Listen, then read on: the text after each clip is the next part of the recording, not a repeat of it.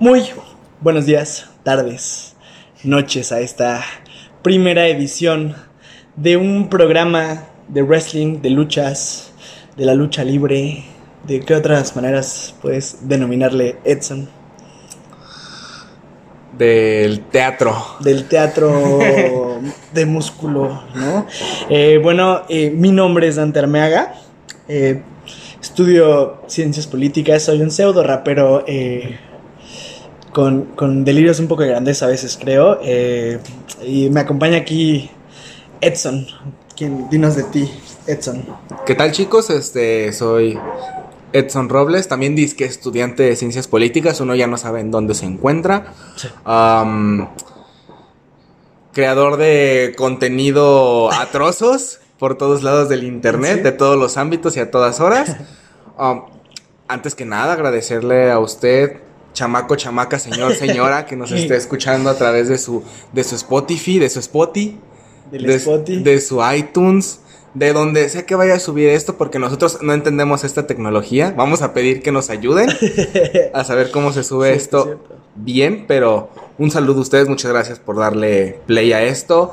Y sí, estamos en el primer episodio de Los Perros del Mike, Los, perros del Mike. un podcast que va a estar dedicado a hablar un poco acerca del mundo de la lucha libre, acerca de las personas que lo conforman, cómo funciona como negocio. Vamos a tocar un- de todo un poco. Siéndole totalmente honestos, la meta de aquí a un año es tener a Dr. Wagner Jr. de entrevista, Pases para WrestleMania. de entrevista con nosotros, hablándonos de su quinto retiro, porque Dr. Wagner Jr. se retira cada dos meses. Es, sí. Pero sí, básicamente la, la temática va a ser esta. ¿De dónde vino la idea? Yo desde que soy un güey más meco y más chiquito, desde que básicamente la WWE se hizo popular aquí en México a principios de los 2010, ah, me, me- me metí en este mundillo y no lo he dejado, lamentablemente no lo he dejado, me ha dejado muchas marcas, no tengo tantos amigos, pero uno la pasa chido. Sí, sí, justo, que, justo quiero hablar un poco como del formato de lo que esto va a ser. Es decir, aquí no vamos a hablar como exclusivamente de WWE o exclusivamente de SMLL o Ring of Honor o este New Japan Pro Wrestling. O sea, vamos a hablar del concepto de, de wrestling en general, pero además ha enfocado un poco, porque si usted, amable radio escucha, es un eh, ferviente eh, amante del wrestling, de una vez le vamos avisando que puede que esto no sea eh, de su agrado, y al contrario, como si no sabes nada y piensas que esto no es de tu agrado, igual lo puede ser, porque justamente lo que estamos tratando de hacer aquí es que va a haber, eh, la temática un poco es algo así como wrestling para, para noobs,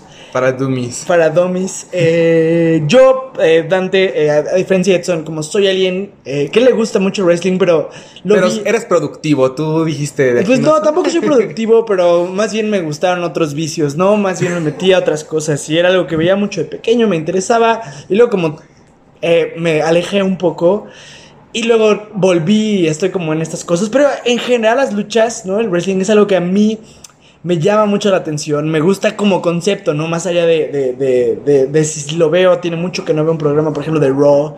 ¿no? El último evento que vi fue Triple Manía eh, con este Dr. Wagner, otra pinche vez Junior contra Blue Demon. eh, pero entonces justamente esta, eh, vamos a hablar un poco de, de estos... eh, de estas, de estas cosas alrededor del wrestling que a veces da, sobre todo para gente que igual un poco desconoce o no es tan, tan fan de esto, ¿no? Entonces yo fungiré en este caso como el noob, ¿no? El, el- el manco de, de, de esta dupla y Edson va a ser como el pro, ¿no?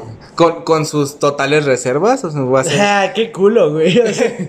Es que algún día podrá ser como, güey, no sé este tema. Otro día voy a ser el vato que nos va a escuchar y decir, güey, ¿cómo puedes decir eso si en 1955, güey? bueno, sí, la- digo, también a la, a la- O sea, no vamos a apelar tanto como a estos güeyes que saben todo, pues hagan sus Ajá, o sea- podcasts. ¿Para qué nos escuchan, güey? Ya Ajá, saben mejor todo. vete a hacer tu podcast. Sí, güey. O sea, hay vatos que luchan y tienen su podcast como Chris Jericho, güey. Talk is Jericho. Jericho, o sea, Jericho sí, sí, sí luchó, güey. Jericho ha visto pedo a Vince McMahon. Jericho ha visto pedo a todo el mundo. Güey, vete a escuchar a Jericho. Aquí solo Sí, somos dos güeyes hablando de cosas una que me gusta, que me apasiona mucho, aquí haciendo la chamba de que otro güey le apasione mucho y que aquí a nuestros escuchas tal vez les podamos dejar algo. Y no, y además porque Edson es alguien que, si bien no es Chucky's Jericho, eh, es un güey que sabe más quizás que el promedio, ¿no? El wrestling. Yo soy un güey promedio que le gusta el wrestling, ¿no? Tampoco sé mucho más que el promedio, sé muchas cosas básicas, eh, pero en general me agrada. Y Ahora vamos a hablar un poco de, esta primera sección, como la teoría de los madrazos, ¿no? Como... ¿Qué es el wrestling? ¿Qué es el wrestling en general? O sea, ¿qué es esta cosa que no es un deporte, pero sí es un deporte, pero no? Cuéntanos un poco. De, de hecho, creo que vendría muy bien primero estar hablando de de dónde viene la palabra wrestling, porque digo, se ha popularizado este, por el mercado, la televisión y todo, que cuando uno piensa en wrestling, piensa en la lucha libre, este show profesional que ve en televisión. Pero el origen del wrestling se remonta al deporte olímpico, al deporte de contacto, este, que de hecho eh, la lucha grecorromana, que es la palabra más exacta de donde podría venir el wrestling, pues es un deporte olímpico, es un deporte que sigue aquí a día de hoy. Y es esto, es un deporte de contacto entre dos personas que básicamente va bajo movimiento este, de la parte superior de su, cuerpo. Hay un par de excepciones que vamos a hablar que permiten, que permiten usar la parte inferior de su cuerpo, pero son partes, eh, son dos personas que se tienen que tumbar. Entonces, eh, hay diversos tipos. Uno es ese, la lucha grecorromana, que es una disciplina olímpica que se practica y es muy popular, aunque no lo parezca, y por eso explicaría un poco más el por qué tal vez el wrestling es tan popular en Estados Unidos, pero la lucha grecorromana se practica en prepas este, de Estados Unidos, se practica en universidades, hay competencias interuniversitarias de la disciplina. Entonces, desde ahí ya está cimentada como esa cultura de dos güeyes golpeándose o dos güeyes tratando de Algo que históricamente nos gusta, ¿no? Como ver a dos güeyes madrearse, ¿no? Dos personas. Exacto. Agarrarse. Ahora... De, este, aparte de eso, eh, de otros tipos que hay, pues es este, el professional wrestling, que es una forma de conocerle a lucha que es transmitida en algún medio y que no es necesariamente olímpica. Y una de las variantes más recientes, porque voy a dejar en un punto de aparte lo que es la lucha libre, la otra variante es las artes marciales mixtas, que son esta uh. excepción donde la gente puede usar la parte inferior de su cuerpo, darse patadazos, darse rodillazos. Shawn Michaels. Para no matarse. O sí. O tal vez sí, depende de cuánto dinero te pagaron. Ok. Pero. ese es el Rey Misterio, ¿no? Ese es el Rey Misterio, el mataperros. Güey, no, qué persona eres, güey. Eh, ok, eso es muy interesante. Y en esta cosa que después mutó y evolucionó como a toda la faramaya, a todo el espectáculo, que al final atrapa a muchas personas. No sé, como al final, ya incluso si no disfrutas tanto de los madrazos, disfrutas de una buena historia, disfrutas. ¿Y cómo es como de o cuál recuerdas tú algunas como tus primeras anécdotas en wrestling de las primeras veces que dijiste, este pedo está cabrón? O sea, como quiero seguir viendo a estos güeyes ajerarse todo el día, ¿no? Bueno, güey, este no había tenido, la empecé a tener ya cuando empecé a ver este a los 14, 15 años que me empezó a interesar más y ya tenía acceso a internet que no fuera la Todito Card que se tardaba como 10 minutos en conectarse a internet me acuerdo, y lo que mencioné al principio del programa, cuando tanto Televisa como TV Azteca se dividieron los, derechos. Ah, pero de, de WWE. porque, a ver, no todos somos ricos, no todos tenemos televisión por cable. No, no, pero yo, yo veía, o sea, yo veía, o sea, bueno, ahorita te cuento, ¿no? Primero tú, pero mis juegos cercanos fueron Galavisión, o sea.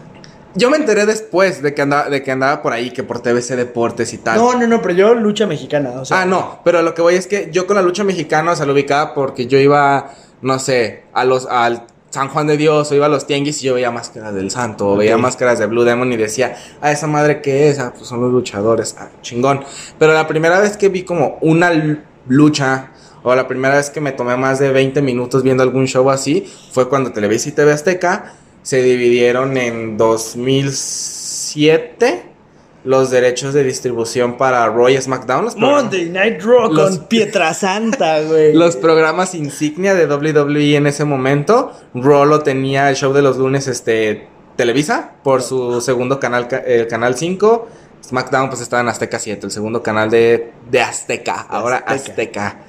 Eh, entonces un día se me ocurrió estar desvelada de la noche, veía mis caricaturas en Canal 5 cuando pasaban un chingo de caricaturas, no tanto como Pero ya en la noche de los lunes pasaban así como otras cosas. ¿no? O sea, ¿qué pasaban? Tu Malcolm en del medio ah, y sí, tal. sí, sí, sí. Pero entonces llegaba a las 10 y de repente empezaba esta madre con un pinche ring rojo. Exacto. Y me, y me acuerdo bien que mi primer lucha probablemente fue un Kofi Kingston. Eh, un saludo a Kofi Kingston, que actual campeón de WWE. Contra MVP.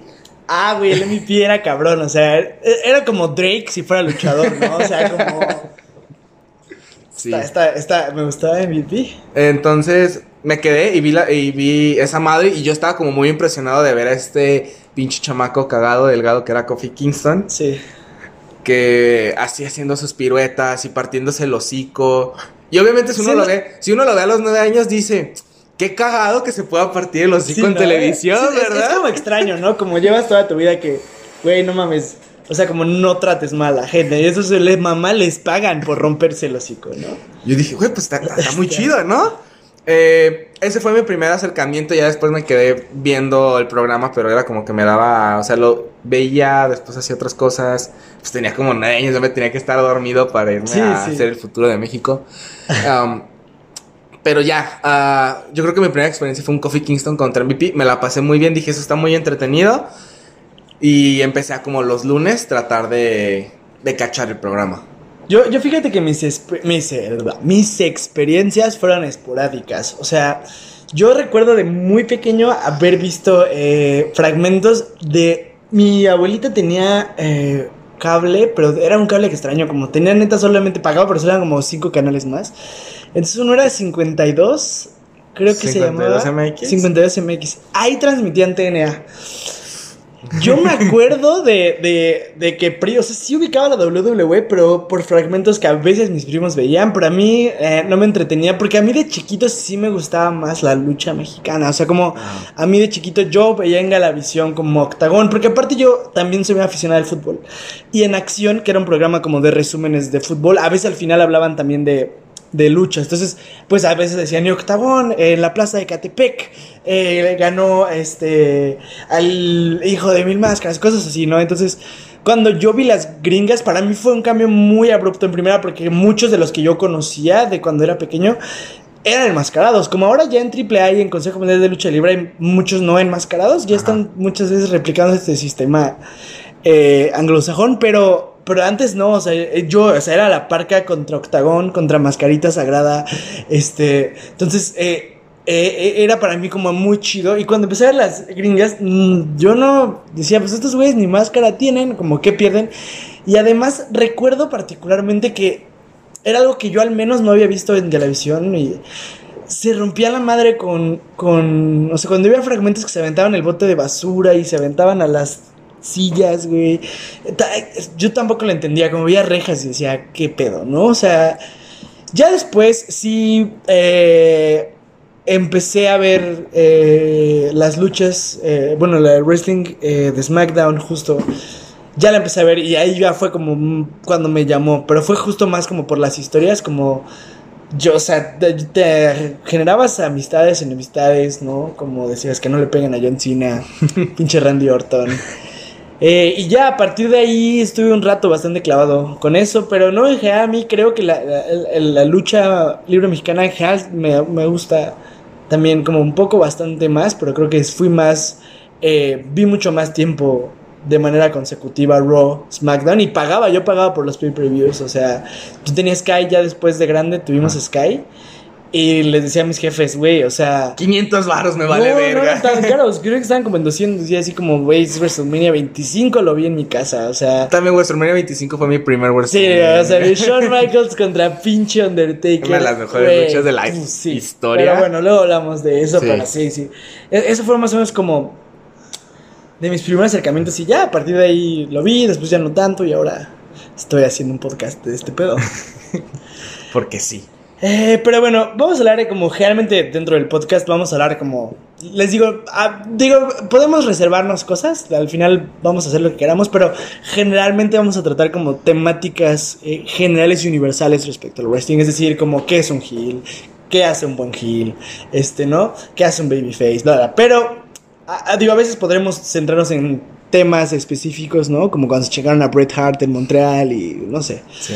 Pero particularmente hoy vamos a, o sea, queríamos empezar, pues, ahora sí que empezar por el inicio, ¿no? Como Ajá. justamente para las personas que a veces no entienden o no les gusta el wrestling. Y, y una, y, y- de hecho la idea un poco salió con- porque estamos con un amigo justo que nos inspiró un poco, y estamos ahorita que no están escuchando en, en, en el micrófono, pero está ahí con nosotros, en el que nos decía como... Se llama Jesús, no es. Eh, pero, eh, ¿qué nos decía? Como Edson y yo estábamos hablando en la escuela de, de esto, ¿no? Y nos decía, pero, pero es que esto no es, no es, o sea, no es real, ¿no? Eh, las luchas están premeditadas quién va a ganar. Eh, está como premeditado muchos de los eventos importantes, como a ver, aquí tú me quieres hacer un RKO y yo me volteo y te doy con un sillazo, ¿no? Como, entonces, Edson, para estas personas. ¿cuál es el punto de ver esto entonces? A ver, ya vas a saber. Mucha gente que sabe wrestling ya sabe quién va a ganar, ya sabe quién va a perder. Eh, ya sabe que no son madrazos netas, ¿no? Bueno, digamos, sí son Ajá. madrazos neta, pero digamos, eh, muchas veces, digamos, hay, hay finishers que en realidad son mucho más eh, leves de lo que parece como el pedigree, pues en realidad tampoco te dan dos rodillazos en la cabeza, ¿no? Pero cuéntanos como a esta gente que dice, güey, pero eso no es verdad, entonces, ¿cuál es el chiste? ¿Cuál es el chiste, Edson? A ver, este.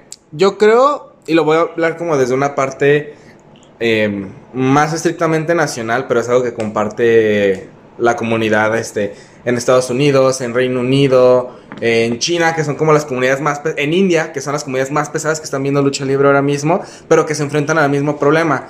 Eh, en el caso de México, me acuerdo que cuando. Porque mucha gente habla de que cuando se popularizó WWE aquí, Sí. hablaban mucho de, güey, es que así no es. Lo primero, el debate era, luchas de de veras son las de la AAA o las de consejo. Das de consejo, ¿no? Entonces, y la situación es un eh, era como, güey, son exactamente la misma situación, Ah. solamente que no tienen una historia. Y ya, se les explicó eso por un par de años.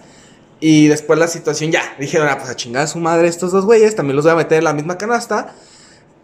Las luchas son falsas, o sea, yo no sé por qué me tengo que entretener con güeyes que no se están pegando. Ahí se presentan dos problemas. Número uno, sí o se sea, rompen el hocico un poco, o sea, sí. se rompen el hocico un poco. Sí, Número- las número dos. tampoco son de foamy, ¿no? O sea, como así. Número dos, güey. También, si quieres ver gente rompiéndose el hocico de a de veras, hay Ve otras, barrio, a- ¿no? hay otras disciplinas, o vete a tu barrio, güey. Se está rompiendo el Veo un partido del América Pumas, ¿eh? O sea, como ve. Entonces, ah, y esa fue la discusión. Pero siempre cuando me, me preguntan esa madre es como, güey, imagínate tú estás viendo Stranger Things.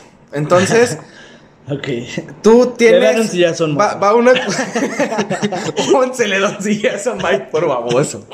Ent- Entonces, El las- Undertaker en el Upside Down. entonces el- este, las series de televisión, más una como Stranger Things que lleva tres temporadas, Ajá. tienen una construcción. Tú ya te vas haciendo cierta idea a la cabeza, más con series así de abiertas, con oportunidad de hacer teorías y oportunidad de tal.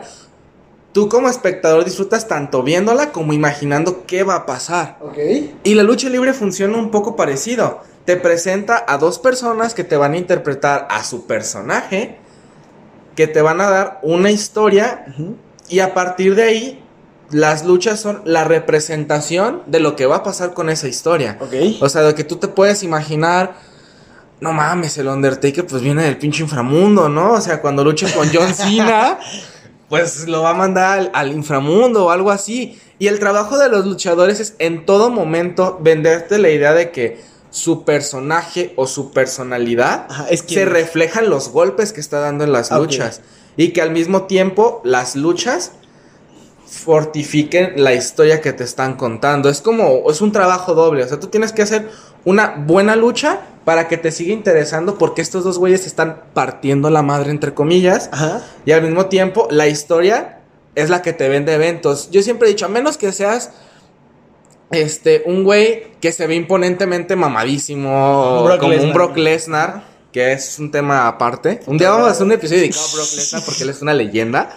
Um, pero al menos que seas un güey imponente que tú vas con la idea de ir a un evento de UFC o de artes marciales Porque dices, pues está, está tronado, se va a partir el hocico. Sí. Y esa es tu idea básica. O sea, tu único interés es ver gente partiéndose el hocico. Está bien, no hay ningún problema. Para eso existen las artes marciales. ¿Cómo que está bien, maldito enfermo? o sea, Eh, pero si tú vas a ver un show de lucha libre, pues hay cierto como compromiso de tu parte de, güey, es gente que no se va a morir porque pues no, Eh, habría, no luchadores más si o estos, menos, ¿no? si estos madrazos fueran reales. Sí. Pero son gente que se están sacrificando como un chingo. Sí, pero en el físico. O sea, Por sí, tampoco algo. es algo fácil, ¿no?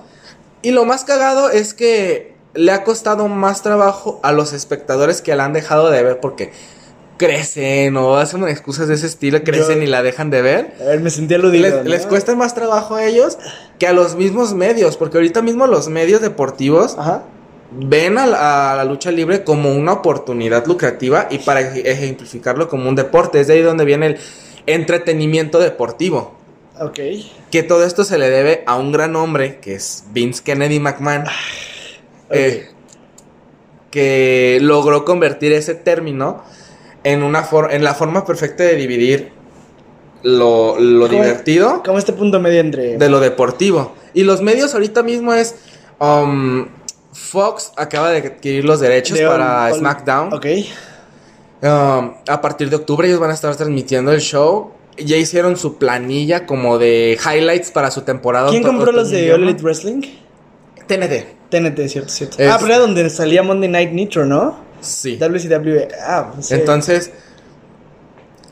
y la- cuando sacaron su planilla Fox, el encabezado, o sea, como la, la imagen principal tenían a los vatos de béisbol, a la NBA, tenían a todas las disciplinas como que van a mostrar en Fox durante la temporada, y al frente estaba WWE. Ok. Entonces, ahorita mismo las empresas ya apuestan con él, dicen, no voy a perder tiempo discutiendo si es un deporte o no, porque al final son personas haciendo Que me venda. actividades físicas que están vendiendo.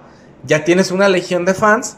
Sí. Ahora nuestra única chamba. O sea, los medios ya se adjudicaron la chamba de que nosotros somos un medio deportivo. Nos toca la chamba de decirles a los que no son deporte que sí es un Ok, deporte. o sea, pero Sí. igual, digo, también, eh, más, o sea, por ejemplo, Randy Orton corre más de lo que corre eh, Chicharito, ¿no? Por ejemplo, también, Sí. o sea, no es... Eh, pero a- aquí tengo una duda y voy a poner la reserva de que esto sea estúpido, pero justamente creo que es un poco mi chamba, porque siento que si bien puede ser una pregunta estúpida, creo que habrá gente que diga, Que bueno, o sea, a ver, yo también tenía esa duda y pues qué bueno que el pendejo de antes la va a preguntar. Y yo no. Justo cuando decías como que un- una cosa muy importante era cómo hilas esta historia, el espectáculo dentro de eso. Entonces, ¿por qué ver la WWE, por ejemplo, en vez de ver Glow? ¿No? Que al final es un show, tiene una storyline. Los putazos también duelen, pero igual no son, Sí. ¿no? Pero tiene mejor producción al final. ¿Es porque es en vivo? ¿O, o- o por qué I- preferirías ver, el, ver WWE a ver? Siempre he dicho que la parte de que es en, en vivo influye mucho como influye en cualquiera de los deportes. Hay una implicación directa entre la persona que está en el evento y lo que está pasando en el evento. Ajá. Entonces, a ti te puede gustar Glow, como a mí me gusta Glow, y es como, ah, güey, qué chida, Sí, sí. emociona verla y todo. Pero cuando tú vas como con, con recepción de ver el programa en televisión o de ir al, al auditorio a verlo, cierta atmósfera que comparte toda esa gente estando ahí y viendo a ese güey que se está agarrando a golpes y que te está contando algo con esos golpes, eh, tú al aceptar como ese papel, Ajá.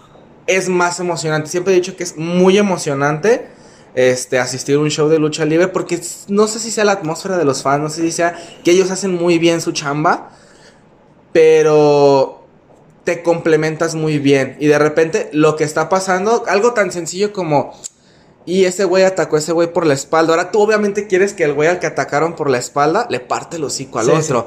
Entonces hay una implicación tan sencilla, tan banal, Ajá. pero que cala tanto que es lo que termina haciendo que ahorita mismo la lucha libre tenga Sí, los pero fans que eh, no entiendo, pero como, ¿por qué tú, em- o sea, como si prendes la tele verías eh, NXT, SmackDown en vez de ver Glow, ¿no? Digo, yo sé que puedes ver las Ajá. dos, pues, pero como, ¿por qué seguirlo viendo si aquí tienes otro eh, producto que está mejor producido y obviamente como está mejor Ajá. actuado porque hay cortes y la- todo el pedo, ah, ¿por qué verías Raw?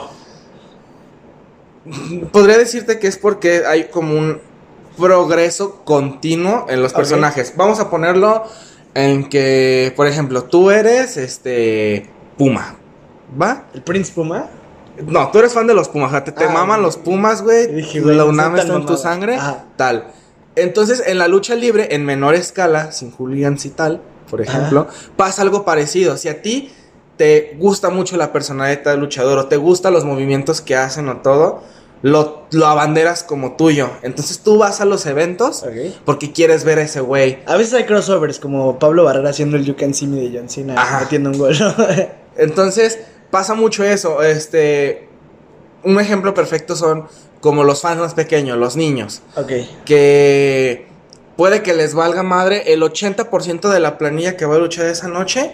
Pero van por un güey. Porque vieron a ese güey en la tele. El Rey Misterio, el Jeff Hardy. Ajá. Y ese güey como que los inspiró porque, ah, se ve bien chido. Bueno, sí. O a lucha. Ay, güey, los en, en el morros. caso de Hardy los inspiró a drogarse, ¿no? O sea, como- A ver, cuando tú tenías 10 años, güey, y traías Sí. tus manguitas del Jeff Hardy. Yo todavía tengo, yo tengo mis mangas de Jeff Hardy, todavía tengo mi playera naranja de Never Give Up de John Cena. Gran camiseta. todavía la tengo, me queda porque me la compré y me quedaba muy grande y ahora que engordé me queda bien. Pero es un poco eso, o sea, la- las personas abanderan a estos personajes, a esos actores, atletas, Ajá. este, como suyos y se comprometen a seguir su historia. Entonces, insisto, es como ir progresivamente a, tú puedes ver Glow y al mismo tiempo es como, ah, veo Glow, pero en algún momento se va a terminar Glow porque es una serie Sí, televisiva. y aparte creo que le da un, un como sentido un poco de realidad en el que, o sea, digo, Glow, digo, salvo que seas eh, pinche Friends o algo así, ¿no? Que ya ves a, a- a Rose en la última temporada de la primera que ya se hizo ruco, pero creo que también le da un poco más de sentido de realidad, aunque si bien sabes que es actor, le da un sentido de realidad de que tú viste a John Cena hace 10 años como era un baboso que rapeaba según, bueno, o sea, bueno, baboso, Ajá. bueno, pero era este personaje, y ahora como lo ves más maduro, eh, y le da como este sentido de realidad también, como ya sé que es un espectáculo, pero yo sí vi a Cena chemorro, Ajá. ¿no? O sea, O los señores de 40, yo vi cuando Hogan se enfrentó a André el Gigante. Ajá. Y te, o sea, y te lo dicen y se- así como que se emocionan Sí, un ¿no? Y, y se- y llega Hulk Hogan ahorita a la WWE y lo reciben como un grande, ¿no? O sea, Eh, Sí, o sea, que la lucha libre puede apelar, sobre todo la que tiene entretenimiento, que como WWE, como Impact Wrestling, como eh, la futura, la futura AEW, tal. A diferencia de la lucha libre mexicana, que como que está queriendo tomar ese estilo. Una pero, sí. pero al final las dos hacen algo muy parecido. Apelan a emociones muy básicas sí. para enganchar al, al espectador y les da recompensas diferentes. Una puede ser la recompensa tamanal de ver a dos güeyes que te entretienen con sus movimientos y otra puede ser una un poco más compleja, por así decirlo, que es darte una historia en la que tú decides si entrar o no. Y si entras, entras de lleno y vas a estar comprometido y va a llegar la lucha y güey. Ojalá CM Punk se largue de la empresa con el título, ¿no? Aquella vez, es, me parece un ejemplo perfecto. Aquella vez cuando se habló de que se iba a terminar el contrato de CM Punk, la primera vez que sí se iba a terminar, pero ya lo había renovado, al parecer. Esa historia de cómo Punk se revelaba sobre la autoridad de McMahon, que fue la primera vez, La pipe bomb. la, la mentada pipe bomb, la primera vez que WWE aceptó su realidad de que los tiempos iban a venir sobre él y tenía que ser un poco más, más metarealista sobre cómo funciona para seguir funcionando. Sí. Eh, que Punk hizo lo que hizo, habló de Vince McMahon, de que su empresa no le importa, de que le da a Cena lo que le da nomás porque vende a los niños, porque le cae Sí, bien. porque- Esa promo está cabrona. y, como- y toda esa historia, o sea, toda la buena construcción de esa historia, La chingó la roca. el que Punk sea un luchador capaz, o era un luchador capaz, porque en UFC no es eso, pero... no, pero. eh, Ajá, como que en el wrestling sí. era un luchador capaz. Todo eso conllevó a que cuando llegó ese día en Chicago, ciudad natal de Punk, Sí, sí, era ciudad aparte. a Punk lo recibieron como si hubiera sido equipo ganando un Super Bowl. Neta, Sí, el estadio. No, como si fuera los, los Cubs de Chicago jugando contra el rival máximo de la ciudad. o sea. Ajá, entonces. Es- cualquiera que fuera contra Punk ese pinche día era el odiado, el que fuera, ¿no? era- El Papa Francisco a la chingada, güey, gana Punk. Y eso, y eso es lo que logra la lucha libre, o sea, apela a esas emociones para contarte una historia. Este. El es, underdog. es como, es, es la forma guionizada de cómo puede funcionarte cualquier temporada. Los fans crean cierta tensión dependiendo del marcador, dependiendo de cómo va la temporada. De como un buen jugador. Para, para llegar a ese momento cumbre de, güey, este vato se va a redimir hoy. Sí, güey, de, de- este vato de cuando tal". un jugador cambia al club rival, ¿no? Y les mete Lo, gol. ¿no? lo único que le concierne a la lucha libre es la chamba de que ellos te hagan sentir que ese güey la está cagando para que desees que ese güey se redima o que Ok. desees que este güey lo Sí, o logre. que se lo están chingando y como desees que este güey. Ajá. Y es lo que te mantiene enganchado al final. Sí. Entonces, este, ya de- al final depende un montón de cada quien si se quiere echar de lleno, tirar como gordo en tobogán a ese, a ese mundo. A ver, aquí no, no, no. Aquí- aquí no hacemos chistes. chistes ¿Qué gordos. te pasa, perro? Pero Este, si tú decides tirarte, está perfecto. Si decides que no, también está perfecto. Pero sí es como bien importante dar mínimo a entender que, güey, si un vato decide entrar a, este- a esta madre que según tú está guionizada y que es falsa y que no se hace nada, Sí. dos cosas. Uno, no le estés chingando A ver, porque trépate al ring uno no le estés chingando Lesnar, y dos, trépate al puto ring con Brock Lesnar, güey. Hay que tener un sillazo de Amentis, perro. Güey, que te tira la lona de un suplex a ver si no te duele esa madre. no, no mames. Entonces, pues sí, básicamente es eso, güey. Ok, pues ya, qué interesante, ¿no? O sea, creo, creo que como, como introducción está bien, ¿no? Como que empezamos a ver como cómo funciona este, es- esta como telenovela realista, Este, reality ajá, show, es que- deporte. está, está bueno, ¿no? Sí. Tiene, tiene muchas Es, particularidades. es que es como el entretenimiento definitivo, tiene todas las ramas del Sí, entretenimiento y, que te y- y interesa. hacemos como este exhorto como hacia ta- si por alguna razón no te gusta el wrestling y llegaste al final de esto, consideres que agarra cosas de neta así de, de la narrativa, de, de la actuación, del deporte, de y eh, cuando lo hacen bien, Dios, o sea, cuando lo hacen bien la satisfacción es otro es- pedo. o sea, cuando lo hacen bien, cuando la cagan también te emputas. Ajá. Yo estoy enojado con muchas cosas en punk. Luego hablamos de eso, ¿no? Neta, la manera en que Sí. trataron al mejor luchador de la historia. Este, Sí, pero este, y al final, ya estando en el año que estamos es más accesible que nunca. O sea, WWE te postea los highlights de cada uno de los combates de sus shows semanales a la hora en su canal de YouTube. Um, las otras empresas de, de wrestling que no son como la cumbre o no son las que tienen mayores ingresos, no tienen problemas en que si gente retransmite sus eventos, Sí, pues no mames, güey. dicen, no, pues, o sea, Impact ya se está muriendo, güey. O sea, o mínimo. sea, Impact se pasa por Twitch. Sí, es cierto. No, y lo peor es que le está yendo mejor en Twitch que como le iba cuando tenía un contrato en cable. Verga. Entonces, les digo, la lucha libre y el wrestling es hoy más accesible que nunca.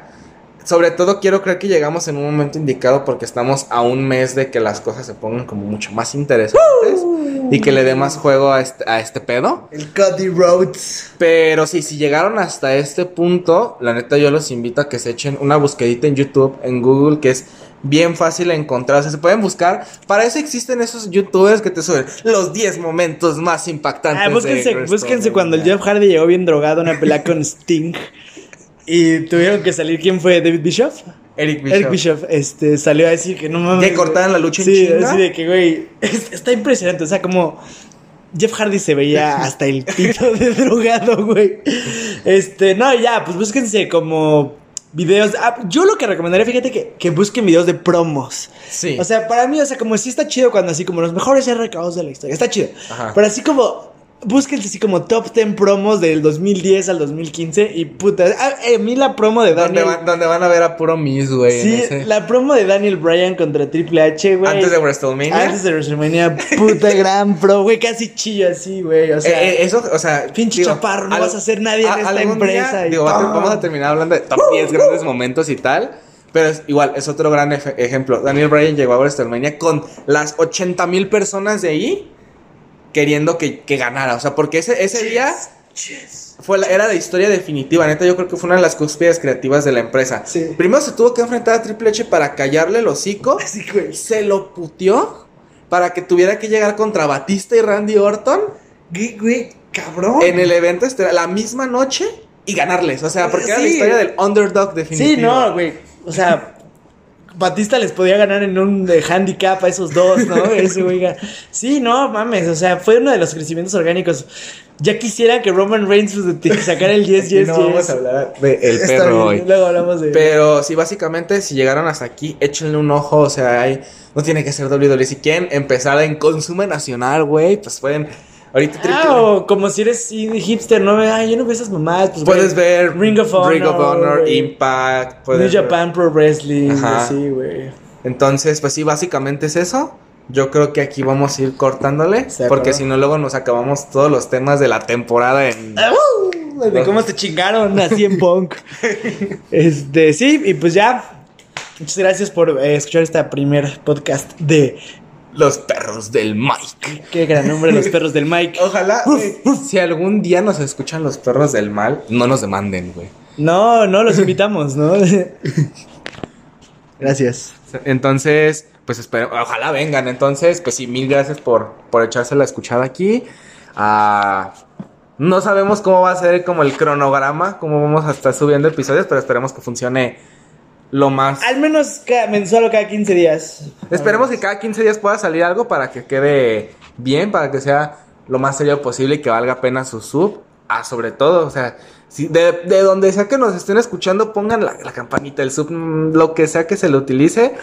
Este, porque es un proyecto que nos gusta, o sea, que nos agrada la idea, que esperemos que esté muy chido. Prometemos que va a estar lo más chido posible para Sí. que salgan de aquí fans de este pedo falso. O emputados si son bien, este... O se vayan a ver UFC, porque ahí sí se pegan de de veras. Sí, sí, o digan, estos pendejos ya los escuché mucho rato, voy a ver la UFC, ¿no? Mejor. Ajá. Entonces, pues va. Un abrazo enorme. Aquí se despide el Edson Robles. El perro número uno, ¿no? Y acá el perro dos de esta jauría, eh, Dante Armea, arroba nimiedades en Twitter.